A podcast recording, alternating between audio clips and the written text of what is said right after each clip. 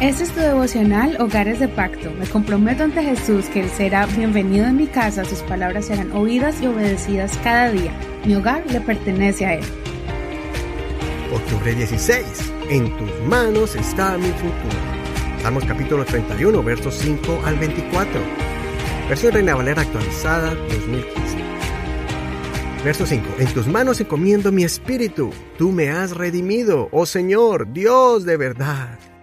Aborrezco a los que esperan en los ídolos vanos, pero yo en el Señor he confiado. Me gozaré y alegraré en tu misericordia, porque has visto mi aflicción. Has conocido mi alma en las angustias y no me entregaste en mano del enemigo.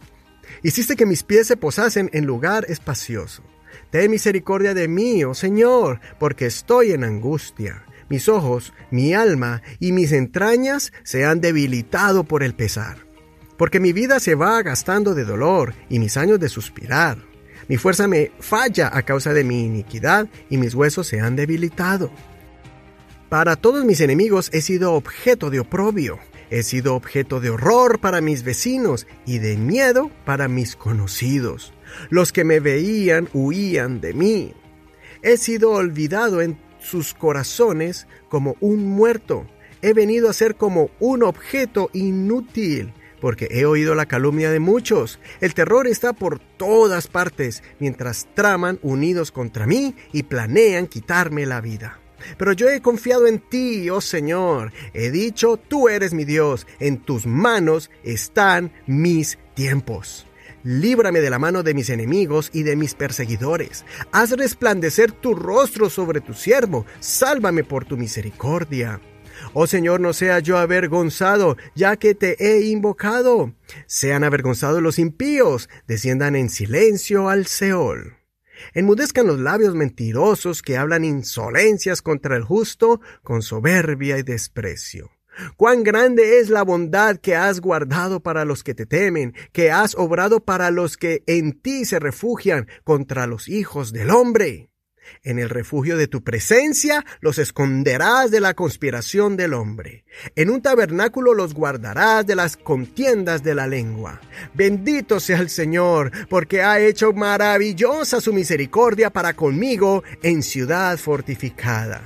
En mi apresuramiento yo dije, cortado soy de tu presencia, pero cuando clamé a ti, oíste la voz de mis ruegos.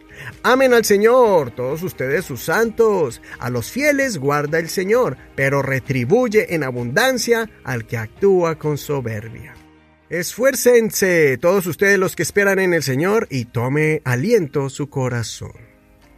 Este salmo es uno de los salmos llamados mesiánicos, otro salmo que el salmista escribe en un momento de confusión y dolor, pero que a la vez es la descripción de la misma situación adversa que el Mesías experimentó cuando fue abandonado por sus amigos, fue juzgado falsamente y fue ultrajado. David se sentía que ya no tenía más fuerzas, que se estaba desvaneciendo por tanta opresión y también por el abandono de sus amigos. Sin embargo, él nunca perdió la fe en el Señor, pues era su única esperanza. Es por eso que escuchamos la exclamación de David cuando dice en el verso 13, En tus manos encomiendo mi espíritu. Viene a ser la misma declaración que Jesús hizo en la cruz del Calvario.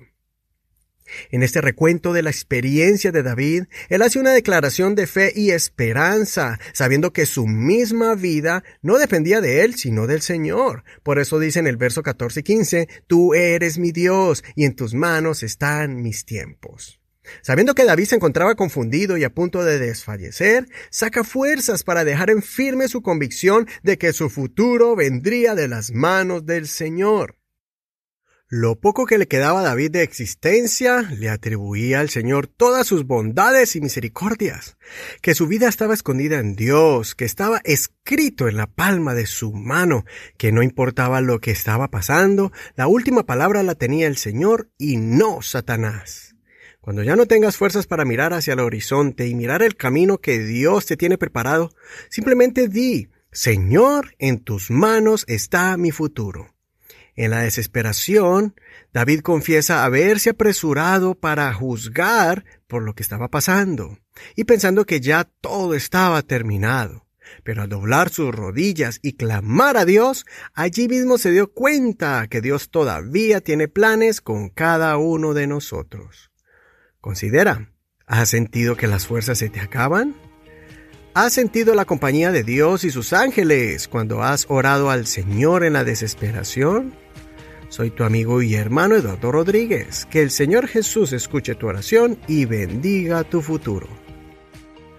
No olvides leer todo el capítulo completo y también compartir este tu devocional favorito. Recuerda que puedes escucharlo en cualquier plataforma de audio como Spotify, Google Podcast, Apple Podcast, Deezer, Spreaker y muchos más.